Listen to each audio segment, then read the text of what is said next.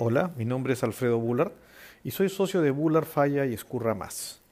Y hoy día quiero hablar con ustedes del cine y los abogados. El gran director italiano Ettore Scola, quien ha dirigido quizás mi película favorita, Nos habíamos amado tanto, decía que el cine es como un espejo pintado. Nos vemos reflejados en él, pero a su vez no nos vemos como somos necesariamente, sino estamos distorsionados por una pintura, por el dibujo que el director hace sobre, sobre el espejo y que hace que nos veamos, pero a su vez nos veamos un poco distintos. En el cine los abogados nos podemos ver reflejados y este espejo pintado deforma, pero a su vez da forma a lo que podemos pensar de nosotros. Descubrimos cosas que no hemos visto antes y es que uno va al espejo para verse desde una perspectiva a partir de la cual uno no puede verse a sí mismo. Descubrimos nuestros defectos o nuestras virtudes, descubrimos nuestras pasiones y emociones y sabemos por qué a veces hacemos las cosas así o por qué las hacemos de manera diferente. El cine ayuda mucho a los abogados en distintos planos. Uno, porque precisamente nos permite vernos como nos ven los demás. El director finalmente recoge a los abogados como el público espera verlos. Y el público no necesariamente espera cosas buenas. Y en general, el cine no es muy complaciente con los abogados. Usualmente nos tratan mal. Nos ponen como personas egoístas, inescrupulosas, a veces sin principios. Y esto de alguna manera refleja la perspectiva que en general tiene el público de los abogados. Pero además el cine nos ayuda a los abogados porque somos contadores de historias. Y los directores de cine hacen exactamente lo mismo que hacen los abogados, contar una historia. La capacidad comunicativa del director puede ayudar al abogado a descubrir cómo contar mejor su historia, cómo entender el plano, cómo entender el sonido, cómo entender la forma de transmitir la información. Y hoy día, que estamos todos en el medio virtual, esto se vuelve mucho más claro porque hoy día lo que hacemos se parece antes que a un teatro a una película. Quisiera aprovechar para conversarles de cinco películas. Voy a hablarles de cinco películas que son mis favoritas como películas de abogados, porque reflejan de alguna manera distintos aspectos de lo que los abogados somos y hacemos. La primera película es 12 hombres en pugna, filmada en 1957, dirigida por un extraordinario director, Sidley Lumet. Esta película fue su ópera prima, su primera película y creo yo su mejor película. Una gran película con unos grandes actores, entre los que destaca Henry Fonda. El mérito del director fue conseguir contarnos la historia de un jurado deliberando en un caso de asesinato y nunca sacar la cámara de una sola sala. Solamente en un momento sale un baño y regresa. Durante todo el tiempo que dura la película, el director juega para que en una sola toma sintamos lo que siente un jurado. Maneja la cámara magistralmente, va bajándola conforme va avanzando y acercándola, cambia el lente para acercar a los personajes, utiliza la lluvia y el sudor de los personajes para transmitirnos la angustia y las dificultades de decidir sobre un posible ejecución, pena de muerte al acusado. La discusión, además, es interesantemente eh, dirigida por Henry Fonda, quien va poco a poco tratando de convencer a los jurados que cambien su fallo inicial sin duda una obra maestra del cine. Pero hay otras películas igualmente interesantes y les voy a contar, creo, sobre la película que mejor relata cómo funcionan los abogados. Anatomía de un asesinato.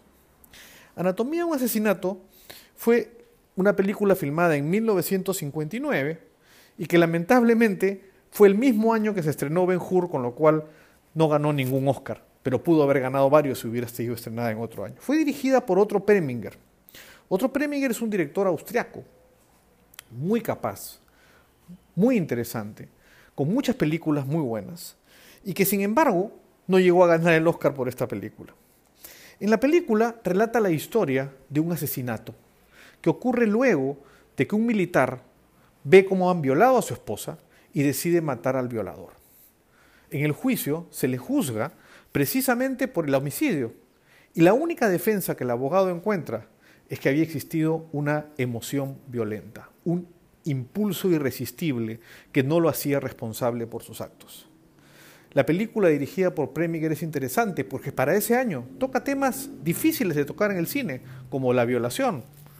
En una época en la que habían estrictos códigos para el tipo de contenidos que podían tener las películas, sin embargo otro Preminger los desafió y mostró en la película muchos aspectos que usualmente no se mostraban en esos tiempos. Es interesante ver los conflictos éticos que enfrenta el abogado, cómo el abogado tiene que pasar por todas las etapas que van desde la negociación de honorarios, el entender cómo su eh, cliente había o no cometido el acto, inducirlo de alguna manera al desarrollo de una teoría del caso y finalmente tratar de obtener su inocencia. Quiero comentarles quizás una de las mejores escenas de la película es aquella en la cual, luego de una larga discusión en la que el fiscal había sido exitoso en evitar que se mencione la violación, pues decía que no era trascendente para definir la culpabilidad del acusado, el protagonista, encarnado por James Stewart, trata de persuadir a la corte, al tribunal, al, juez, de que efectivamente tenía que permitírsele mencionar la violación. Sargento Usted ha declarado que el teniente Manion le dijo haber disparado contra Quill cuando supo que su mujer había tenido un problema con él. ¿Fueron esas las palabras del teniente Manion? ¿Un problema? No, señor. Fueron mis palabras, no las suyas. ¿Y fue idea suya venir aquí y usar sus palabras? No, señor, no lo fue. ¿Le sugirió alguien de esta sala que llamase problema a lo que había pasado? Sí, señor. Bien, sargento. ¿Quiere decir al tribunal cuáles fueron las palabras que usó el teniente Manion al describir el problema que tuvo con su mujer? Protesto, señoría. Ya hemos hablado de esto.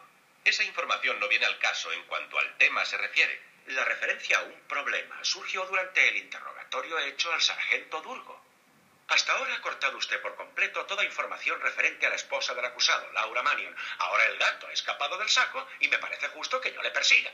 Es un punto espinoso, señor Bigler, y además delicado. Quisiera oír la opinión del fiscal. Es misión de la defensa demostrar demencia temporal en el momento de los hechos. Si el motivo de la demencia legada es importante para el caso, debe ser asunto de un testigo competente. Un especialista en la mente humana. Lo único que pretende la defensa es introducir una cuestión sensacionalista para desenfocar los hechos centrales. Señoría, ¿Cómo va el jurado a estimar con precisión las declaraciones que aquí se hacen si no conocen la razón de celebrar este juicio? ¿Por qué mató el teniente Manion a Barney Quill? El Ministerio Fiscal querría separar el móvil del acto. Bien, eso sería como intentar sacar el corazón de una manzana sin romper la piel. Señor juez, la clave de la defensa es que la demencia temporal del acusado tuvo por causa ese llamado problema con Quill. Y yo suplico al tribunal suplico al tribunal que me deje cortar la manzana. La protesta sigue en pie, señoría.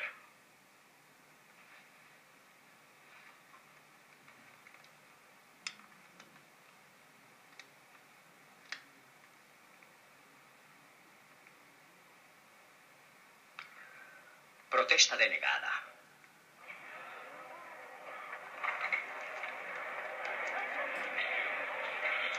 Sargento Durgo, diga al tribunal cómo describió el teniente Manion el problema de su esposa con Barney Quill. Dijo que Quill había violado a su esposa.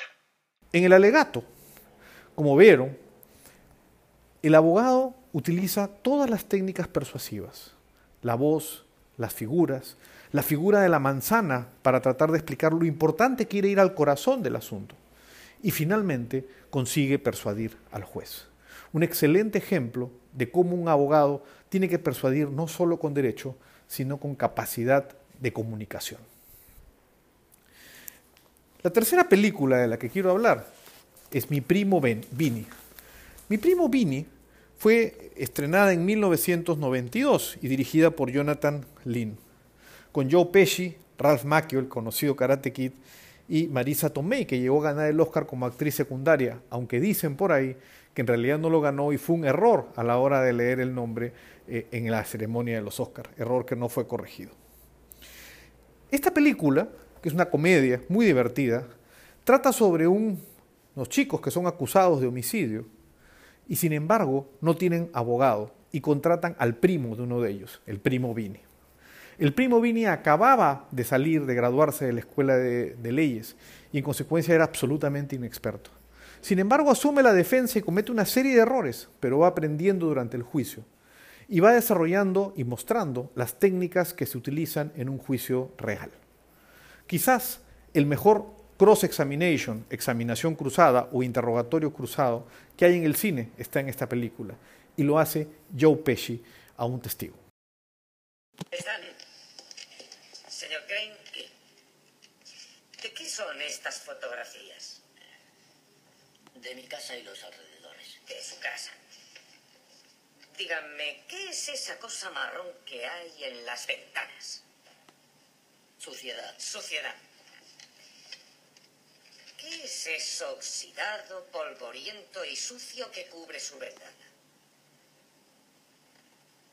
Una tela metálica. Ah, claro. Una tela metálica.